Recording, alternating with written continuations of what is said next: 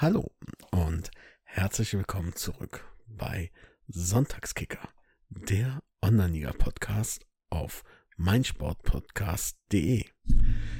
Willkommen zurück. Es hat irre lange gedauert, aber ich bin zurück und ich, nein, eigentlich sind wir zurück, weil ich bin ja nicht alleine.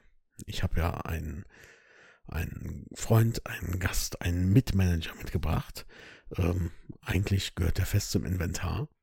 Und ja, das ist äh, der liebe Shadowwolf. Hallo Shadowwolf, wie geht's dir? Guten Abend, alter König der verstolperten Moderation. Mir geht's bestens und ich freue mich, dass es endlich wieder weitergeht. Ich fand nicht, dass das verstolpert war. Ich fand, das war improvisiert. Das lassen wir drin, definitiv. Es wird nicht rausgeschnitten. Also so, so etwas hat die Welt noch nicht gehört. Äh, ja, okay. Ähm, ich sag's jetzt ganz einfach mal anders. Mm, wir sind zurück und wir haben da etwas für euch im Gepäck. Und zwar eine Rückrunde, eine Sommerpause, eine Hinrunde und eine Winterpause. Und das Sahnehäubchen ist ein kleiner Ausblick. Hm, möchtest du anfangen, Shadow Wolf? Wie war denn in Saison 25 deine Rückrunde? Also eigentlich ging der ganze Spaß ja doch recht angenehm los. Ich war zur kleinen Auffrischung zur Sommerpause oder zur Winterpause zweiter Platz mit 42 Punkten. Zwei Punkte hinter der TSG Wörden. Die ersten fünf Spiele der Rückrunde liefen fantastisch. Ich hatte fünf Siege und 21 zu 0 Tore. Dann kam der erste Nackenschlag und von dem habe ich mich nicht mehr erholt. Das war Spiel 23, Top-Duell. Ich als Zweiter, oder nee, ich als Erster, gegen den Danz noch Zweiten, gegen die TSG Würden. Ich habe das Spiel mit 2 zu 3 verloren und damit habe ich die Tabellenführung verloren. Und so viel kann ich schon mal spoilern. Ich habe sie auch nicht wiederbekommen. Mit Blick auf die Statistik war es ein sehr unnötiges Spiel, denn ich war mindestens eine Viertelstunde in Überzahl und habe das Ding am Ende, ja, verloren. Allerdings war das Spiel nur die Spitze des Grusel-Eisbergs, denn direkt das Spiel danach habe ich gegen, ich glaube, Kellergin zum, zum damaligen Zeitpunkt 4 zu 5 verloren, was dann meinem Konkurrenten reichte, um natürlich weiter vorzuziehen. Und die Statistiken nochmal kurz zum auf der Zunge zergehen lassen. Von dem 4 zu 5. 72% Ballbesitz für mich. 79% Zweikämpfe für mich. 25 zu 7 Torchancen. Endergebnis 3-4 verloren. Und das kam noch so ein bisschen öfters vor. Also ich bin die Rückrunde ziemlich rumgeschlingert, habe die ganzen wichtigen Spiele gegen direkte Konkurrenten verloren. Und um ein kleines Beispiel zu machen, am 22. Spieltag war ich, wie gesagt, Tabellenführer, hatte auf Platz 3 12 Punkte Unterschied und auf Platz 4 16 Punkte. Am Ende der Saison, also Spieltag 34, sah die Sache ein bisschen anders aus. Ich bin Zweiter geworden mit 71 Punkten. Platz 3 hatte 71 Punkte. Platz 4 70 Punkte. Das heißt, ich habe diesen riesigen Vorsprung wirklich sehr hart eingebüßt, während mein Konkurrent aus Wörden um elf Punkte vor mir lag. Und ich bin auch nur Zweiter geblieben am letzten Spieltag, weil mein direkter Verfolger gegen einen ja, Lokalclub von mir verloren hat. Und das war eine sehr, sehr gruselige Rückrunde. Denn wo in der Hinrunde alles gut lief, wo ich in der Rückrunde fünf Siege mit 21 zu 0 Toren hatte, lief danach eigentlich nichts mehr zusammen. Und ich bin, kann man eigentlich sagen, mit Glück am Ende noch Vizemeister geworden und in die Quali gerutscht. Dass man Spiele verlieren kann, gehe ich mit. Dass man auch mal Pech haben kann, gehe ich mit. Und dass man so viele Spiele unnötig verlieren kann, dass man mit teilweise irgendwie 80% Ballbesitz, Zweikampf und über 20 mehr Chancen verlieren kann, das war dann schon ziemlich heftig für die Moral. Und da kann man auch nicht mehr von kann mal vorkommen reden, wenn du so viele Patzer hast, dass es echt nur am Ende eine arschknappe Bruchlandung war. Und das hat mich da sehr frustriert, ehrlich gesagt. kann ich verstehen. Das ist auch nichts, wo ich sage, ey, das will man unbedingt auch mal mitmachen. Möchtest du über deine Sommerpause reden oder sollen wir das später machen? Ich wollte nur noch kurz erwähnen, bevor ich dir deinen, dein Rückrundenfazit überlasse, dass ich dann die anschließende Quali gewonnen habe.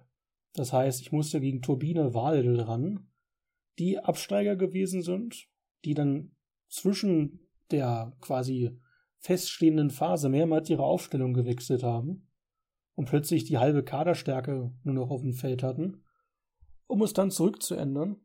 Aber da habe ich dann recht souverän 3-0 gewonnen und mir den Aufstieg gesichert, womit ich jetzt in Online-Liga bei vier Quali-Spielen insgesamt mit Slavia und Celle zusammen bei vier Quali-Siegen stehe. Ich bin also quasi der Quali-Siegermeister.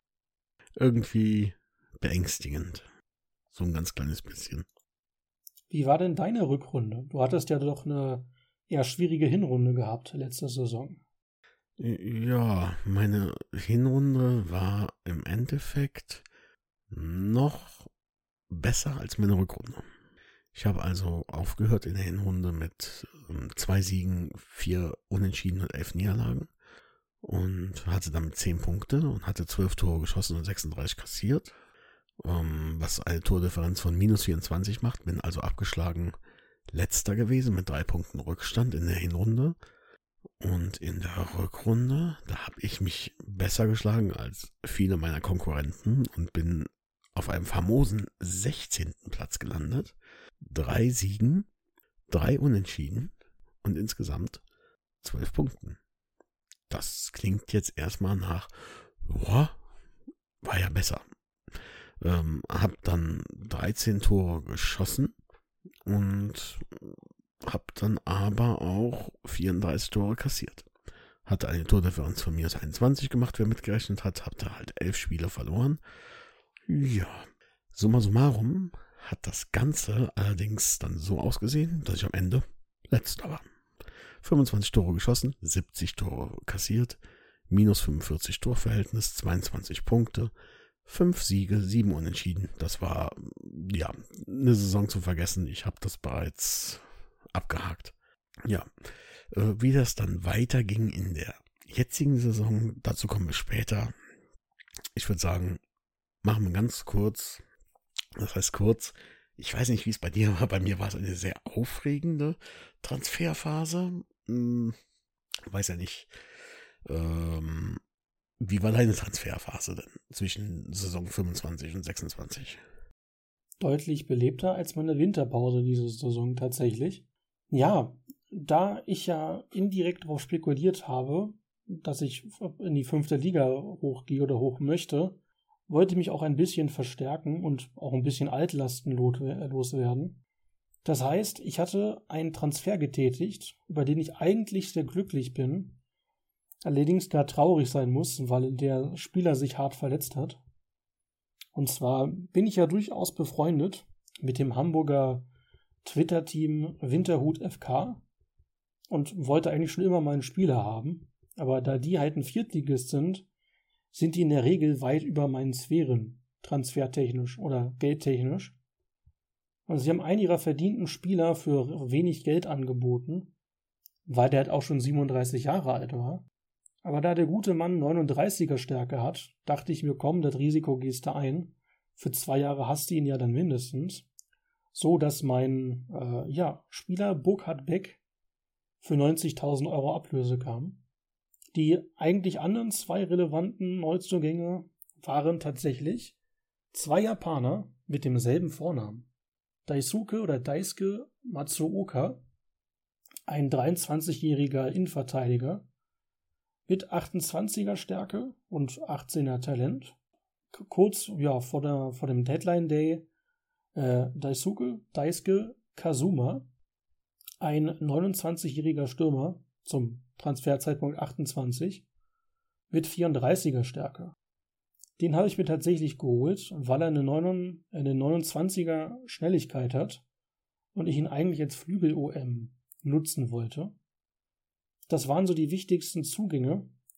Allerdings halt auch sehr teuer. Also der, die beiden Japaner haben zusammen 275.000 Euro gekostet.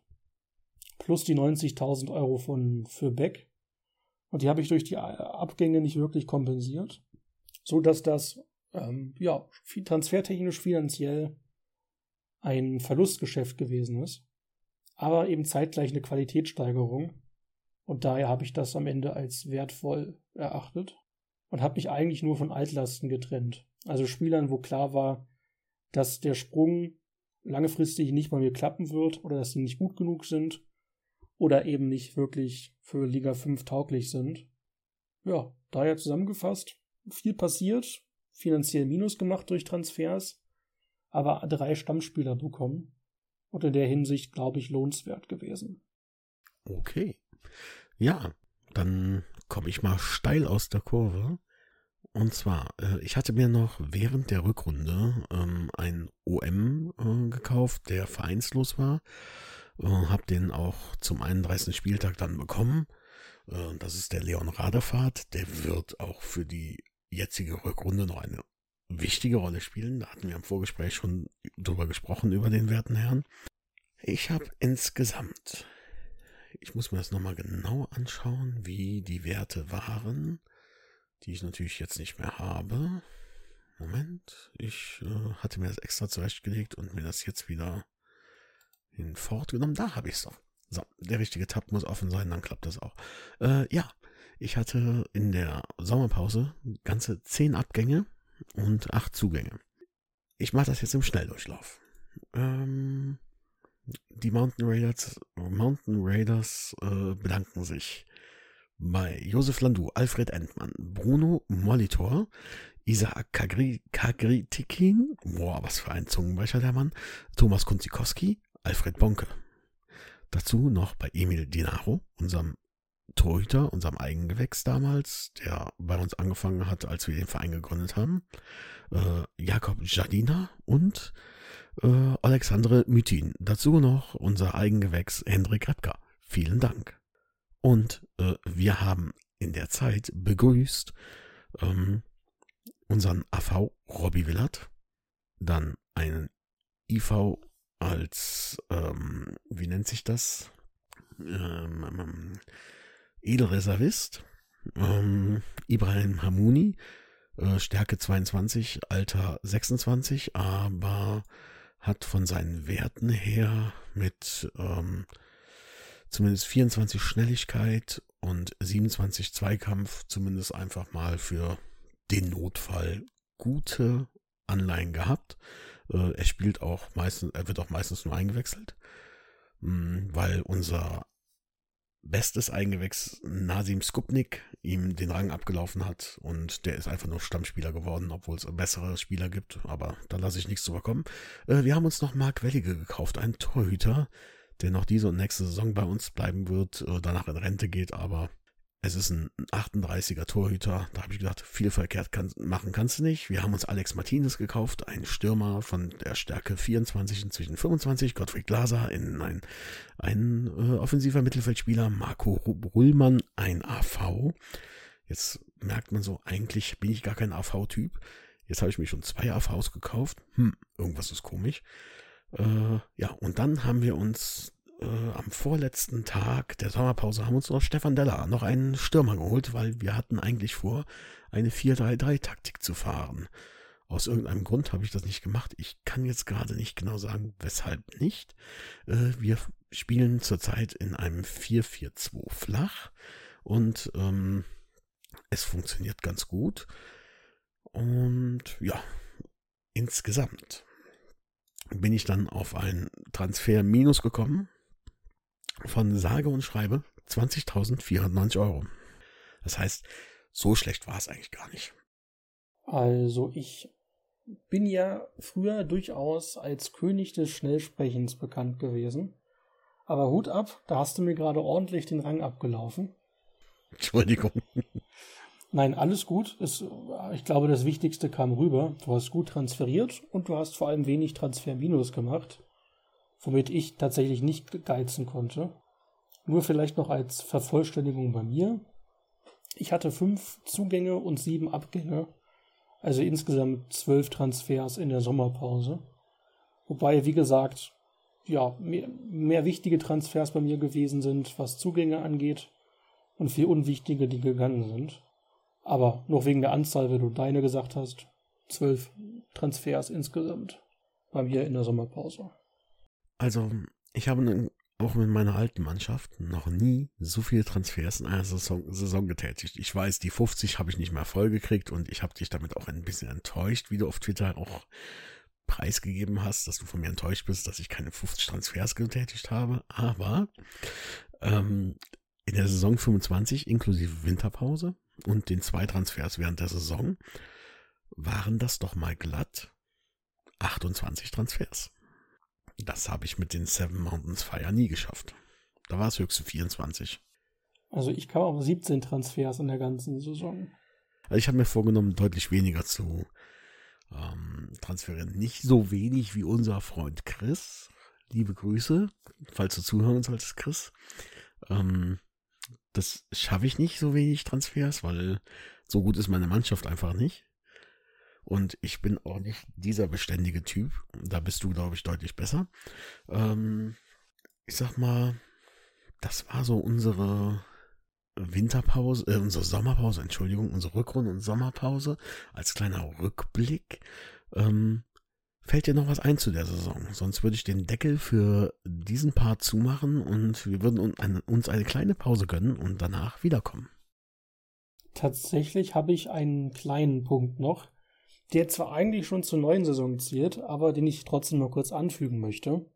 Ich verstehe nicht zwingend immer, wie die Aufstiegsregelung oder die Ligeneinteilung ist. Also es gab in meiner Liga eine zweite Mannschaft aus Celle, nämlich mein Team, und in der Nachbarliga ein Team aus Celle. Und anstatt uns in eine Quali zum Beispiel gegeneinander zu packen, ist mein Nachbarteam direkt aufgestiegen, während ich in die Quali musste und als wir dann alle quasi faktisch für Liga 5 zustanden oder feststanden, sind die anderen beiden Zeller-Teams in eine andere Liga gesteckt worden als ich. Und das nur so als Gedankengang, liebe Online-Liga, mit der Regionalität, bitte zieht das doch durch und trennt nicht unnötigerweise Teams aus Städten, wenn die direkt nebeneinander liegen und aus derselben Liga kommen oder aus derselben Ligenhöhe. Denn äh, ja, Derbys wären schon ganz geil, und warum bin ich nicht bei den anderen Teams? Und das jetzt nicht zum ersten Mal. Lasst mich nach Hause. Bitte. Also, liebe Ufer, falls ihr zuhört, Wolf möchte gerne aus dem Spieleparadies abgeholt werden und möchte zu seinen Freunden zurück. Hallo und willkommen zurück bei Sonntagskicker, dem Podcast auf meinsportpodcast.de. Wir sind zurück und Jetzt wird's ernst, denn jetzt geht es um Saison 26. Der Shadow Wolf ist in der fünften Liga. Artok hängt irgendwo in der sechsten Liga rum. Shadow Wolf, erzähl uns was. Ist es gut ausgegangen? Bislang. Ja, da wir ja eigentlich mit der Hinrunde beginnen wollen, einfach weil es chronologisch Sinn ergibt. Erster Punkt, ich war doch positiv überrascht von der Ligeneinteilung. Auch wenn ich, wie gesagt, meine anderen Zeller-Kollegen nicht in derselben Liga habe, bin ich diesmal nicht komplett in eine Wolfsburger Liga gesteckt worden, wie in meiner Debakel-Saison 21. Man könnte sagen, meine fünfte Online-Liga Niedersachsen 5 ist eine gute klassische Oberliga. Ich habe Teams aus Braunschweig und Umgebung, aus äh, Hannover, aus Wolfsburg, Goslar, Bad Harzburg, um ein paar Beispiele zu machen. Also eine recht bunt gemischte Liga, was die Lokalitäten angeht. Mein einziges Saisonziel war, nicht abzusteigen. Klingt jetzt erstmal naheliegend als Aufsteiger. Wenn man aber weiß, dass ich damals in meiner einzigen Zelle Fünftligasaison krachend als Vorletzter abgestiegen bin, dann weiß man, das ist vielleicht doch kein so geringes Ziel gewesen. Das erste Spiel habe ich gegen den Vizemeister der Liga mit 1 zu 0 gewonnen und dachte, okay, das kommt überraschend. Und dann kam das, was ich eigentlich erwartet habe, eine Niederlagenserie von sechs Pleiten am Stück. Und das war der Moment, wo ich tatsächlich schon die Flint ins Korn geworfen habe, weil ich dachte, das wird jetzt wirklich nichts mehr, wenn das schon so losgeht. Tatsächlich hat mein Team dann aber den Rappel bekommen und ich habe die Hinrunde mit 25 Punkten doch recht souverän auf Platz 8 beendet. Mit einer recht ausgeglichenen ja, Hinrunde. Acht Siege, ein Unentschieden, acht Pleiten und 31 zu 30 Toren. Und wenn man überlegt, dass die von den acht Niederlagen sechs direkt ab Spieltag 2 kamen, kann man sich ja ausdenken oder ausrechnen, dass ich dann einige Spiele nicht verloren habe. Das war dann doch recht überraschend für mich am Ende. Aber vor allem sehr erfreulich.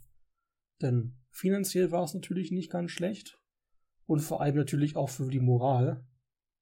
Und spätestens als feststand, dass ich mehr als 20 Punkte habe, habe ich mich sehr gefreut. Denn in meiner einzigen Zelle Fünftligasaison hatte ich ja nur 20 Punkte insgesamt. Und dann schon mehr Punkte in der einen Hinrunde zu haben als in der ganzen Saison damals, war für die Moral doch echt gut. Daher wäre mein Hinrundenfazit sportlich überraschend gut und finanziell war es tatsächlich ein Plus-Minus-Geschäft. Weil ich bin auf die Nicht-Abstiegsprämie gegangen, also auf die maximale. Und bei, ich glaube, 4000 Euro Siegprämie habe ich halt dann ein bisschen Minus gemacht. Und wenn du dann im nächsten Heimspiel ein bisschen Plus machst, kommt Pi mal Daumen plus minus null, plus minus ein 1000 plus oder so am Ende raus. Sodass ich im Prinzip mit derselben Summe rausgekommen bin nach der Hinrunde, in die ich quasi in die Saison gestartet bin. Was jetzt nicht verkehrt ist, weil hätte ja auch alles verlieren können. Dann sieht es deutlich schlechter aus. Aber wäre halt jetzt kein, kein Riesengewinn gewesen.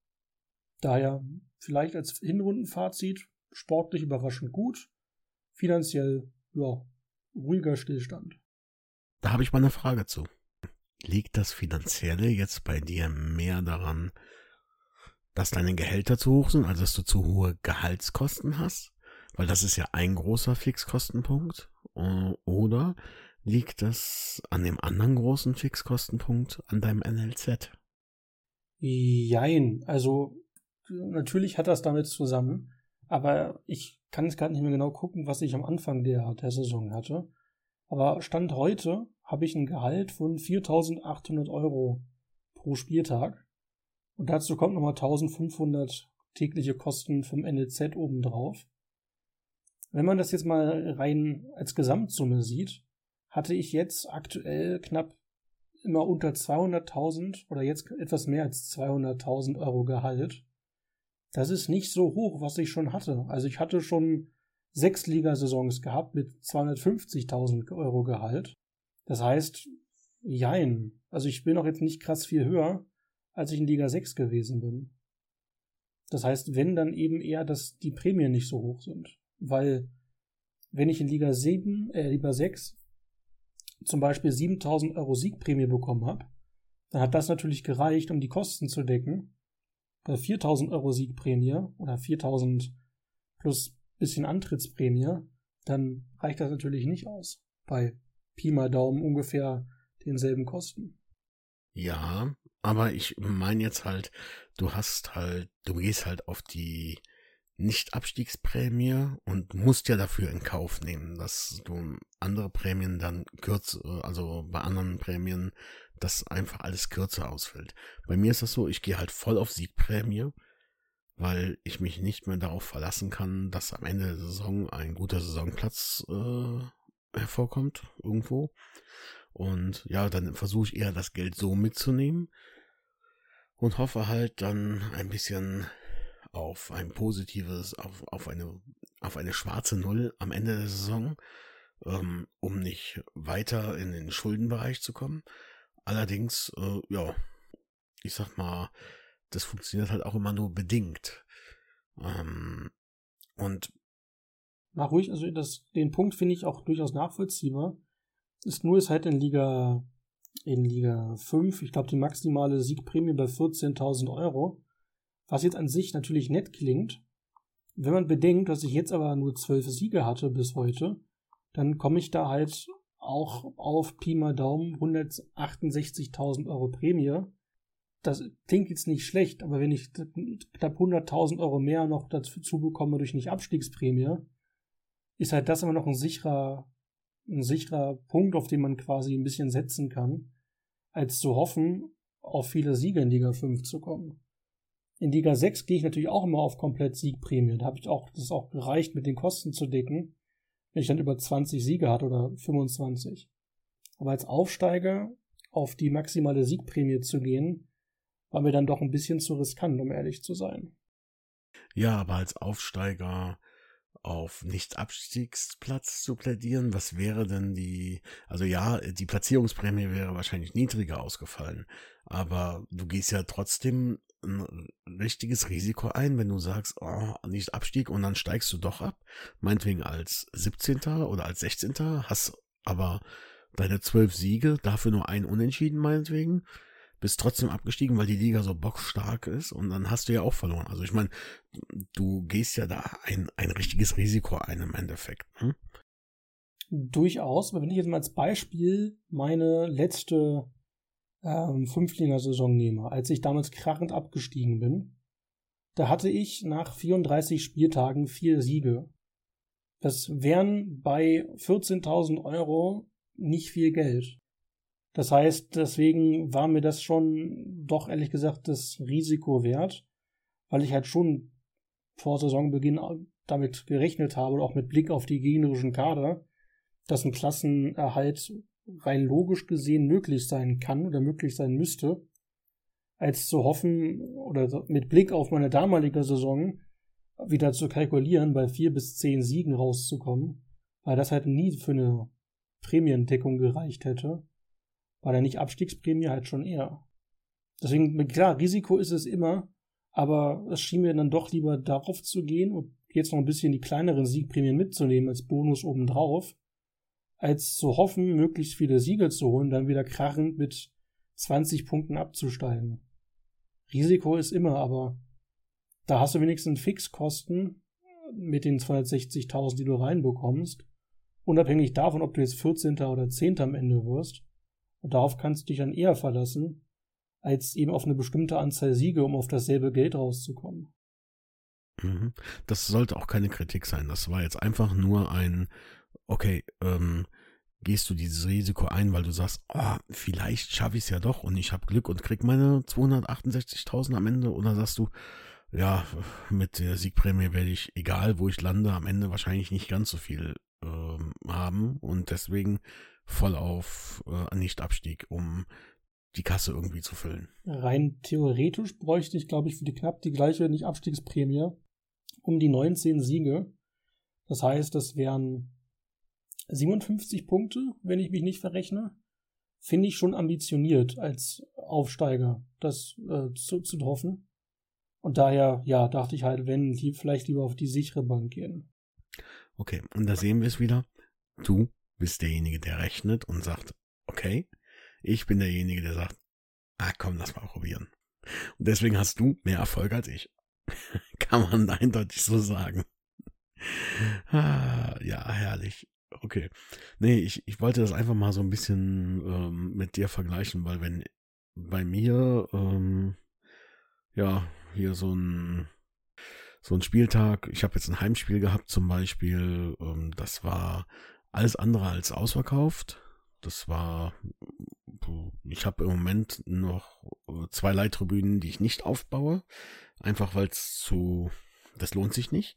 So viele Zuschauer kommen halt nicht. Ich habe 1622 Zuschauer jetzt gehabt heute. Ähm, 1850 passen rein. Das heißt, ich habe die zwei großen Leittribünen und ähm, 250 Plätze und habe bei rausbekommen, mit dem Sponsor, mit der, also mit der Antrittsprämie und der Siegprämie sind mir am Ende geblieben 6.728,50 Euro. Ähm, ich habe halt pro Spieltag 3.683,66 Euro Spielergehälter. Und Nachwuchszentrum ist bei mir halt nur, in Anführungszeichen, 1340. Aber da würde ich sagen, zum Nachwuchszentrum kommen wir später. Da äh, wolltest du, glaube ich, noch ein bisschen äh, ein, ein bisschen was zu erzählen, ein bisschen sinnieren, äh, wo, wo du da gerade stehst oder wo wir jetzt da gerade stehen.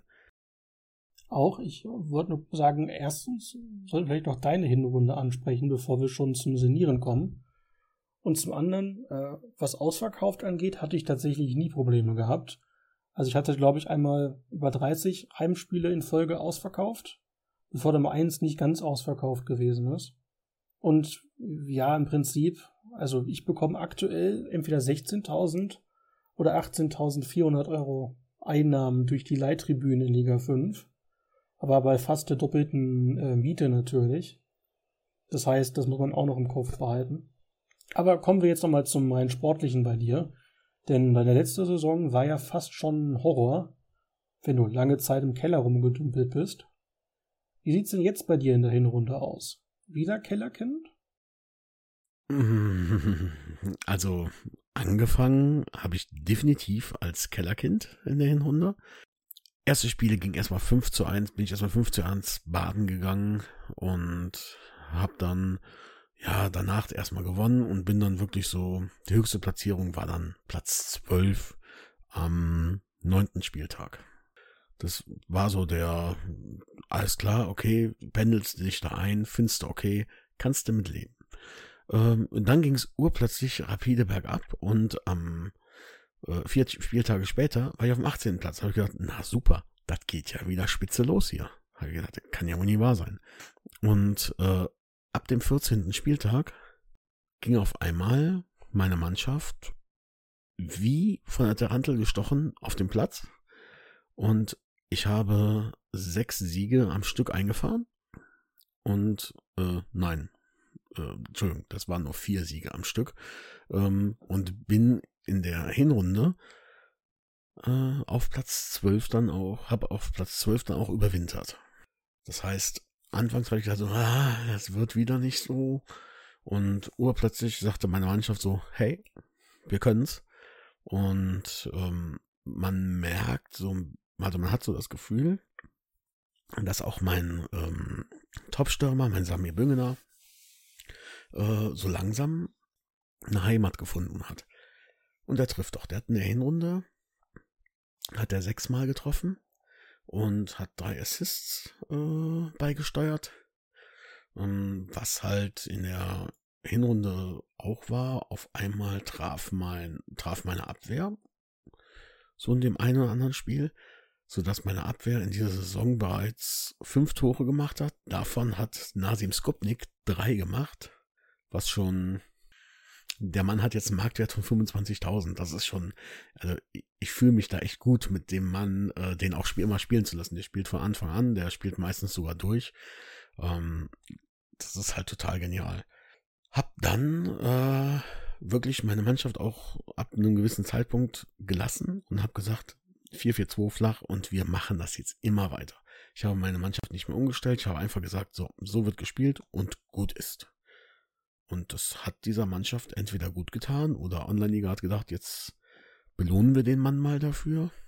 Und ja, ich ähm, bin nicht glücklich mit Platz 12, aber ich bin zumindest frohen Mutes mit Platz 12, dass das Ganze vielleicht in den Top 10 enden könnten. Top 10 heißt für mich, ich kann auch Zehnter werden. Da bin ich total happy. So richtig happy bin ich, wenn ich einstellig bin. Aber Top 10 wäre echt ein Traum. Ähm, ja, muss man halt abwarten, wie, wie das Ganze dann ausgeht. Also verglichen mit der letzten Saison ist natürlich eine Top 10 schon mal eine deutlich bessere Platzierung. Finanziell kann es ja auch eigentlich gar nicht schlechter sein als letzte Saison, oder? Ähm, ja, finanziell ist halt das einzige Schlechte ist finanziell halt, weil ich halt Geld in die Hand nehmen musste und ja eh nie so der reiche Verein war, weil meine Spieler werden halt nie für viel verkauft. Ja, ich schlage mich gut durch und ich hoffe, dass ich Ende der Saison, also bis zum Ende der Saison auch noch den einen oder anderen Sieg mitnehmen kann. Dass ich dann noch äh, nicht aus jedem, also ich werde nicht aus jedem Spiel positiv rausgehen, aber dass ich aus, aus den meisten Spielen irgendwie positiv rausgehen kann, dass ich da nicht so viel äh, Verlust mache. Aber so vom Fazit her, ich bin auf jeden Fall mal zufriedener. Satt bin ich nicht, aber ich bin zufriedener. Was mich tatsächlich immer noch etwas verwirrt, ist ja, warum du deine Leihtribünen nicht ausverkauft bekommst. Weiß ich nicht. Vielleicht sollte ich mein, also ich habe momentan ähm, die großen Tribünen, also die 800, die, die zweimal 800 Plätze, da wird jeder für 500 verkauft, äh, für 5 Euro verkauft, jeder Platz. Und auf den kleinen für 4. Und der normale, der normale Stehplatz, äh, der normale Stehplatz, davon habe ich ja noch 250, wird auch für 4 verkauft. Komisch, weil ich hatte, wenn ich mich nicht komplett irre, dieselben Preise. Also 4 auf die, auf die kleinen und 5 auf die größeren Leittribünen. Und da war immer ausverkauft. Also ich hatte damit, ja, 30 Heimspiele in Folge quasi ausverkauft. Und dass dann bei dir gefühlt die Hälfte der Zuschauer wegbleibt, beim selben, beim selben Preis und jetzt nicht zwingend anderen Aspekten, finde ich irgendwie komisch. Das wird wahrscheinlich daran liegen, ich habe zum Beispiel eine Popul Popularität ähm, von 1,1. Hm, gut, ich hatte, glaube ich, mal 1, irgendwas zwischen 1,3 und 1,5 meistens gehabt in Liga 6 ich habe irgendwo mal gelesen, dass das eine, ähm, also dass das auch mit davon abhängt, wie viele Zuschauer dann, äh, dann kommen. Okay, das wird natürlich erklären, was ist irgendwie deprimierend, weil die Leittribünen sind ja schon, wenn man nicht 44 Friendlies pro Saison spielt, mit irgendwie gefühlt die einzige sichere Einnahmequelle abseits der Sponsorenprämien. Und wenn du dann gefühlt nur mit der Hälfte auflaufen kannst, weil der Rest nicht ansatzweise verkauft wird, ist das ja schon nochmal ein ziemlicher Tritt in den Geldbeutel. Aber ich sag mal, im Moment kann ich es nicht ändern. Ich hoffe, dass jetzt, wenn, also wenn ich wirklich die Saison besser abschließe als letztes, als die letzten beiden Saisons ja schon, ähm, dass meine Popularität steigt und dadurch auch mehr Zuschauer kommen. Wenn ich jemanden habe aus dem oberen Mittelfeld, äh, nicht aus dem oberen Mittelfeld, sondern aus dem oberen Tabellendrittel, ist meine Bude ausverkauft. Und da kann ich wahrscheinlich, könnte ich wahrscheinlich auch auf 2400 Plätze gehen oder so. Aber da bin ich halt nicht sicher. Und das werde ich jetzt, werde ich machen, der Tabellenführer. Ja gut, zu dem fahre ich morgen. Oder heute, oder je wann ihr die, also heute, nee, morgen. Wir nehmen am Vorabend des, ich glaube, 27. Spieltags auf. Ähm, ja, der Vorabend des 27. Spieltags. Da ist dann halt, bin ich beim Tabellenführer und na, der kommt halt nicht mehr zu mir, aber ich werde versuchen, meine, meine Leittribünen noch ein bisschen anzupassen. Ähm, aber weiterhin würde ich sagen, das Gespräch, das Thema Nachwuchs oder NLZ, lass uns das in die nächsten, in den nächsten Part legen. Denn wir haben jetzt wieder 20 Minuten, über 20 Minuten sogar schon, haben wir ähm, uns über die Hinrunde unterhalten. Und ich würde sagen, wir gucken, dass wir im nächsten Part die Winterpause, das NLZ und vielleicht, entweder machen wir dann noch die, den Anfang der Rückrunde mit einem Ausblick oder wir machen noch einen vierten Part hinterher. Das kommt ein bisschen darauf an, wie schnell und gut wir jetzt gerade sind.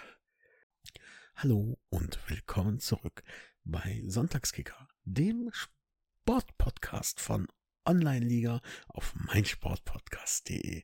Das war eine wundervolle, verhaspelte Anmoderation, aber die lassen wir drin, denn ihr seid froh, wenn ihr uns hört und wir sind froh, dass ihr uns hört. Das wollte ich jetzt einfach mal gesagt haben. Ein großes Danke, ein dickes Herz und immer schön bei uns bleiben und auch immer wieder pieken. Da hat irgendjemand, der, oh, wie hieß der gute Mann, wie hieß der gute Mann, Jumo Barges hatte, Jumo Barges, glaube ich, hieß er, Burges, äh, hat mich angeschrieben und ich glaube, Shadowwolf dich auch, ähm, wann es denn weitergeht mit dem Podcast. Und ich habe gesagt, also ich denke, nach Karneval geht's weiter. Wir haben Rosenmontag. Das heißt, wir sind hoffentlich noch, naja, an Karneval mit dieser Folge online. Also Karnevalsdienstag. Es könnte auch Aschermittwoch werden. Das kann ich nicht genau sagen. Und nachdem ich mich jetzt so richtig schön irgendwo hin verhaspelt habe, lieber Shadowwolf, wie war deine Winterpause? Erstaunlich langweilig, muss man sagen. Also ist jetzt nie so, dass meine Winterpausen deutlich belebter werden als meine Sommerpausen. Weil da kommen ja meistens die ganzen neuen Spiele aus NLZs und man kriegt neue Transfers. Und im Winter versucht man ja meistens irgendwie die verkorkste Sommerpause irgendwie zu richtig transferieren. Aber normalerweise geht bei mir da schon eigentlich deutlich mehr ab. Und bei dir auf jeden Fall auch. Ja, definitiv. Nun, ich hatte nach meiner Hinrunde mir meinen Kader geguckt.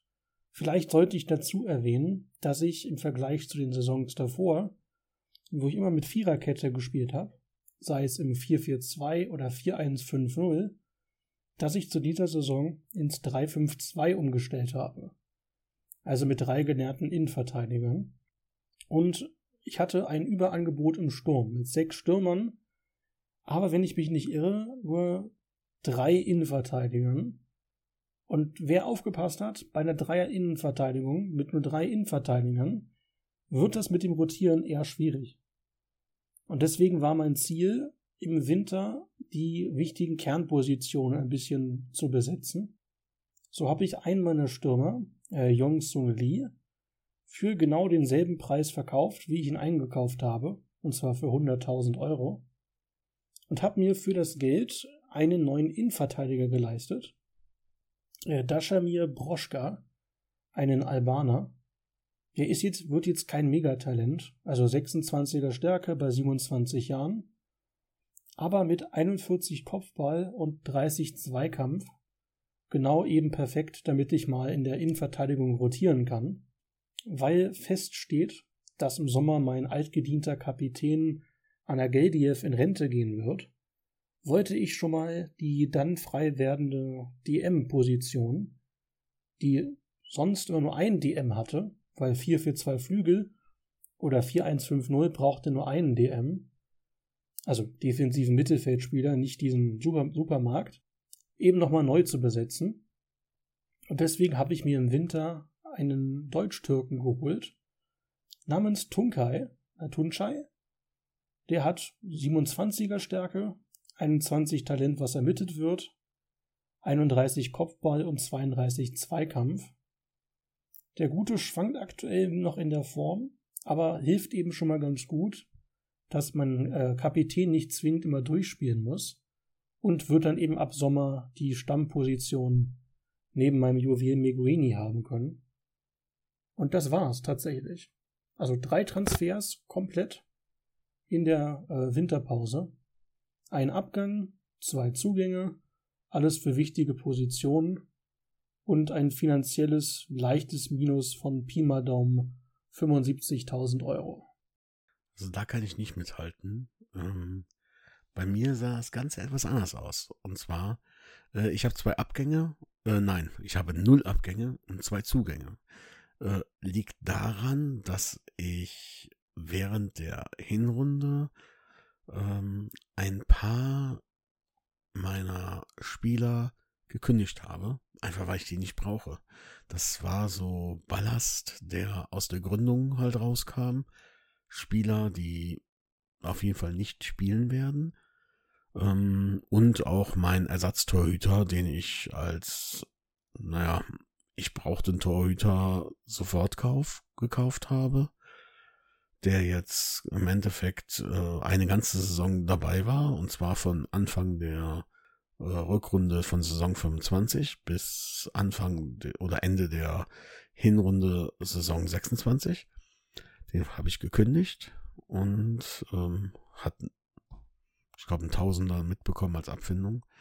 Ähm, und habe mir dann Pavle Taljevic äh, gekauft. Ähm, das ist ein 28-jähriger Slowene, wenn ich die, nee, ein Serbe, Entschuldigung, dass ich die Fahne irgendwie mich vertan habe. Ich dachte für Slowenien, nein, das ist Serbien.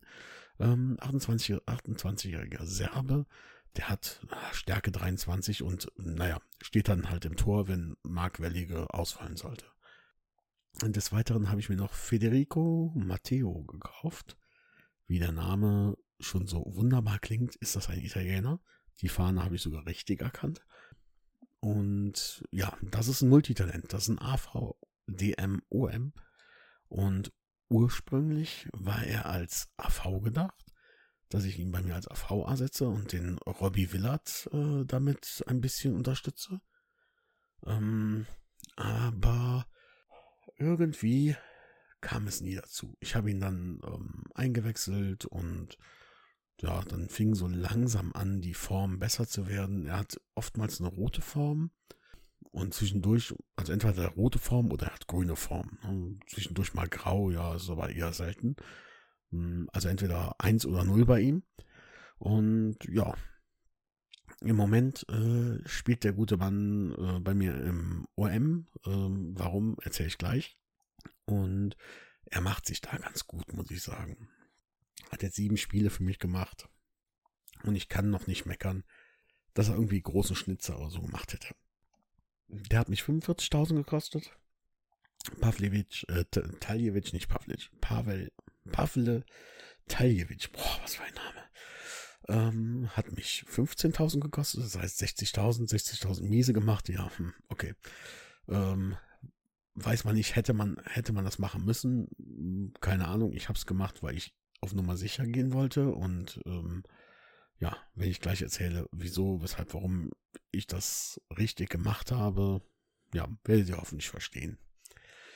Äh, aber um da nicht vorzugreifen, das war jetzt wirklich echt eine langweilige Winterpause. Ähm, ich habe in der Winterpause zwei Friendlies gespielt. Ähm, eins gegen Partisan Stuttgart und dann gab es den Oh, jetzt muss ich mal ganz kurz gucken, wie dieser Cup hieß, weil ich wurde zu einem neuen Cup eingeladen.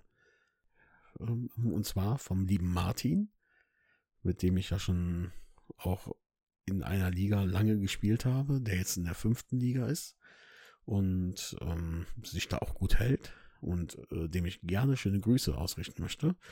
Und wir haben uns darauf verständigt, jede Saison an, in der Woche 20 den Bulldozer Fire Cup auszurichten. Das ist eigentlich wie so ein, naja, so ein Fuji Cup oder so ein Telekom Cup. Das ist einfach nur ein Spiel und der Winner gewinnt halt alles. Und äh, ja, äh, nächste Saison steht schon. Äh, das ist ungefähr so wie du mit Winterhude, FK. Ihr trefft euch ja auch immer in der Winterpause. So hab, haben wir das jetzt mal für uns mal so festgelegt und ja, das war so der Start. Sonst ist die Winterpause halt echt langweilig gewesen. Ich weiß ja nicht, wie war dein Rückrundenstart, äh, Shadow Wolf? Ich hätte noch kurz was zum NLZ gesagt, tatsächlich.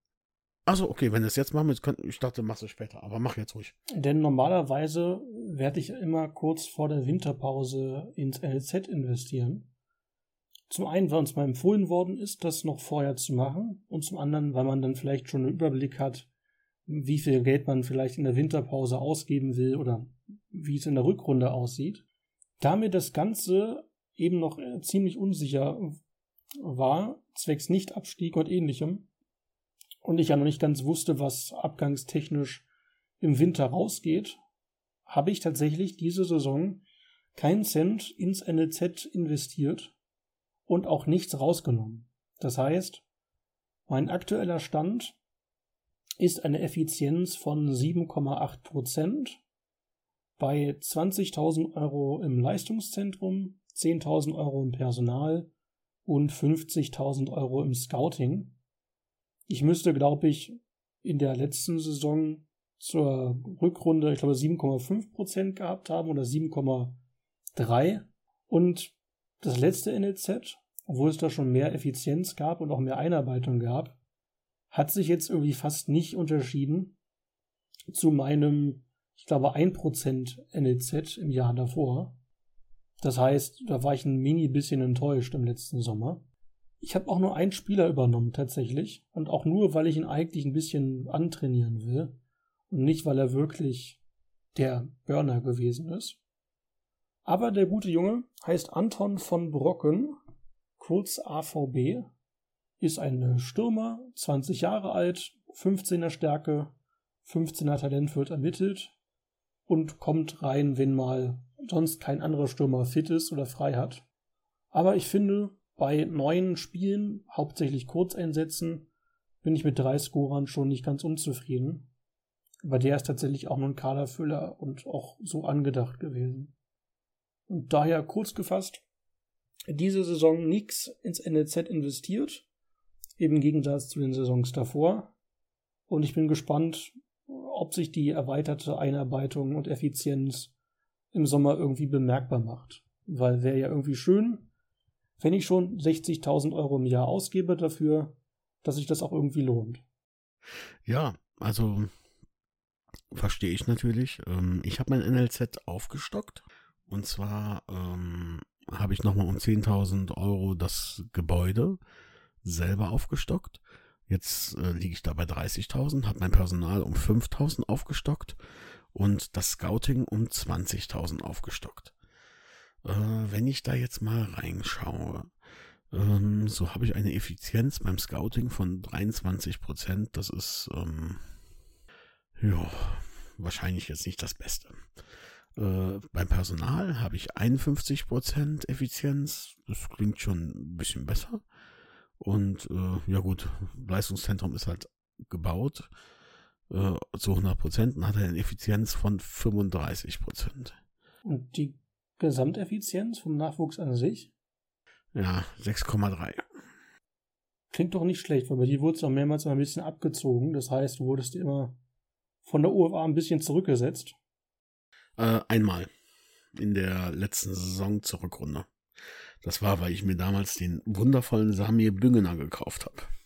Und der hat dann irgendwie, weil zuerst wird halt ähm, das geblockte Geld abgerechnet ähm, und dann wird erst hingegangen und das, was man eigentlich auch schon ähm, in petto hat, was quasi bei anderen geblockt ist für dich, wird erst dann draufgerechnet. Und deswegen hast du zuerst ein Minus und also ein Minus und gehst dann eventuell sogar über das Dispo-Limit hinaus und dann kommst du überhaupt wieder da rein und dann funktioniert das. Das ist halt ähm, doof, aber ich habe jetzt auch nochmal gefragt, habe den Mike auch nochmal gefragt und habe ihm das auch nochmal genau geschildert und nochmal genau geschrieben. Und er sagte, nein, das ist alles so, wie es soll. Finde ich kacke, weil es falsch ist ja, das ist bei dem Spiel halt so.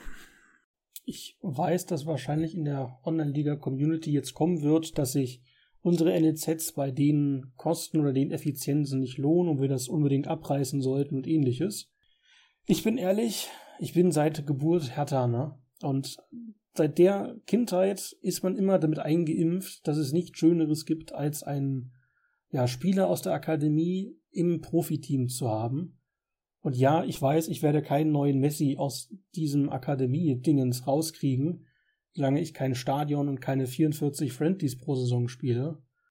Als am Beispiel meines jungen Tore Niemeyers, den ich habe, bin ich trotzdem irgendwie glücklich, denn der hat mittlerweile über 50 Spiele in meinem Trikot gemacht und war eben ein erster brauchbarer oder trainierwürdiger NEZ-Bubi.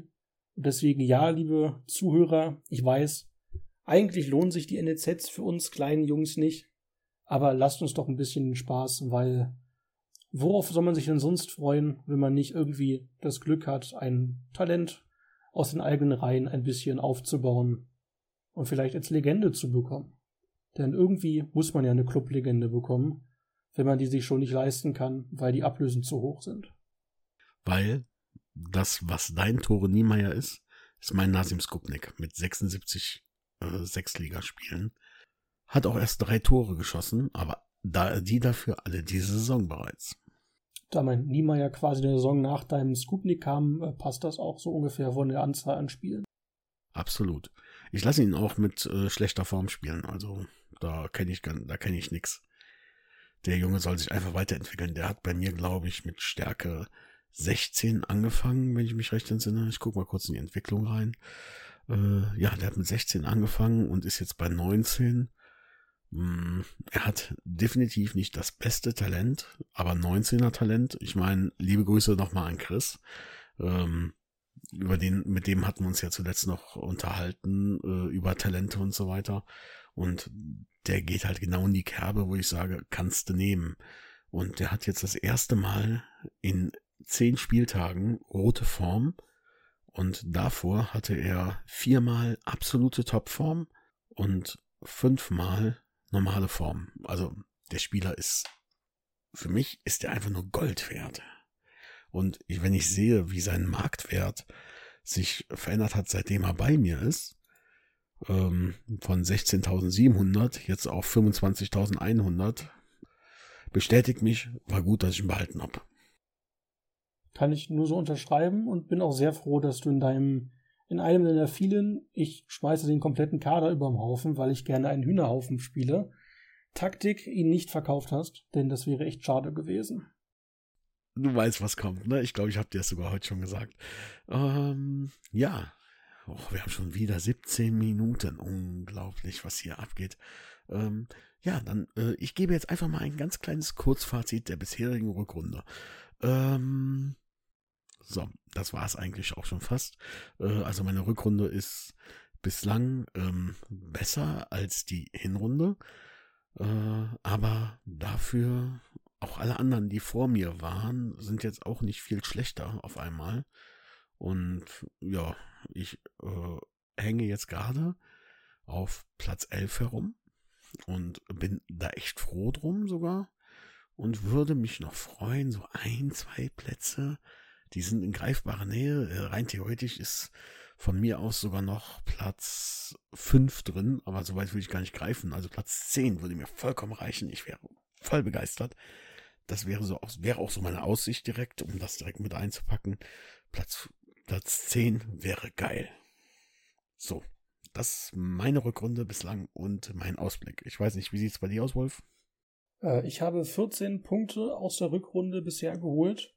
Heute ist ja, wie gesagt, der Abend vor dem 27. Spieltag. Da für mich nur der Klassenerhalt als Ziel in Frage kommt, kann ich so viel sagen, dass ich Stand jetzt 17 Punkte Unterschied auf den ersten Abstiegsplatz habe. Und daher sieht die Mission Klassenerhalt aktuell recht gut aus. Aber ich gehe erst wirklich davon aus, dass es klappt, wenn es rechnerisch feststeht. Vorher werde ich da nix jubeln oder nix feiern, weil ich kenne das Spiel seit 26 Saisons, da kann noch alles schiefgehen.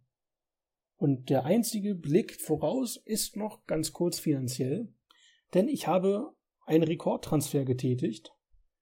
Und zwar habe ich mir für den Sommer äh, Felipe Haug geholt, einen Spieler, der erst frisch von den Hamburger Rindviechern verpflichtet worden ist, den sie jetzt sofort weiterverkaufen wollten. 23 Jahre, OMST, 30er Stärke, und ein Talent von 38 Prozent wird ermittelt. Da konnte ich tatsächlich einfach nicht Nein sagen. Und abgangstechnisch stehen Stand jetzt Abgänge für 220.000 Euro fest. Und das wäre so mein kleiner Ausblick. Also Zielklassenerhalt, 17 Punkte Abstand stand jetzt und schon ein Wunderkind als Neuzugang sicher. Ja, das ist doch geil. Das ist sogar, also freut mich, wenn du die Klasse hältst. Ich glaube, nächste Saison könntest du so weiterhalten, wenn das so weitergeht. Also finde ich gut. Ähm, und ich glaube ja auch, das ist so meine Lehre jetzt, weil ich möchte mich ja offiziell auch vor allen ZuhörerInnen äh, bei dir bedanken. Ich habe meinen Samir Büngener nicht auf Biegen und Brechen verkauft. Und was ist? Der Mann hat einen Score, hat 19 Scorer diese Saison gemacht. 12 Tore, 7 Vorlagen. Ich habe meinen Nasim Skupnik nicht verkauft, der ein absolutes Brett in meiner Verteidigung ist und einen Durchschnitt, wenn ich mich recht entsinne, äh, diese Saison hat von 3, ich muss schnell gucken, 3,39. Das passiert mir eigentlich sehr selten bei einem, bei einem Abwehrspieler, dass der unter 4 liegt. Ähm, wobei diese Saison die Innenverteidiger alle sehr gut sind mit 3, und. Die Außenverteidiger mit 4,19, so, hm, ja, okay. Besser als 5, besser als 4,5.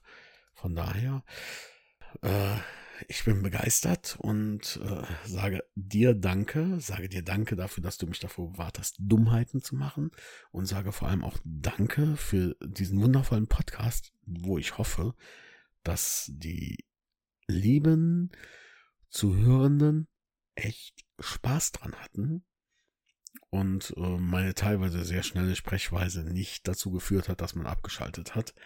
Und falls doch und ihr trotzdem bis hierhin gekommen seid und nicht abgeschaltet habt, lasst uns doch einfach mal ein bisschen Feedback da. Ich weiß nicht, ob ich dem Wolf jetzt irgendwas vorwegnehme, aber ich bedanke mich. Ich hoffe auf Feedback. Stellt uns ruhig auch wieder Fragen. Wir können irgendwann nochmal eine Fragenfolge, wenn wir genügend Fragen haben, dazwischen schieben. Würde ich gerne wieder machen. Wolf hätte bestimmt nichts dagegen, so wie ich ihn kenne inzwischen. Und ja, dann würde ich einfach mal sagen, Wir hören uns beim nächsten Mal. Es sei denn, der Wolf hat jetzt noch einen ganz speziellen Wunsch, noch etwas zu sagen.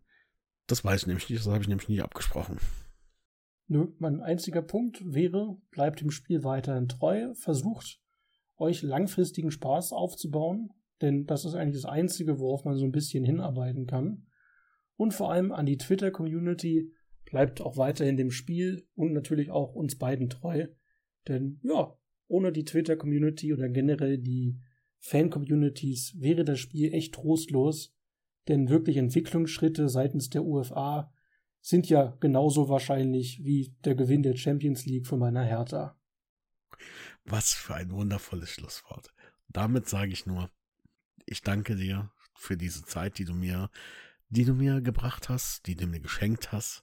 Und euch danke ich für die Zeit, die ihr zugehört habt. Und dann hören wir uns beim nächsten Mal. Macht's gut. Tschüss.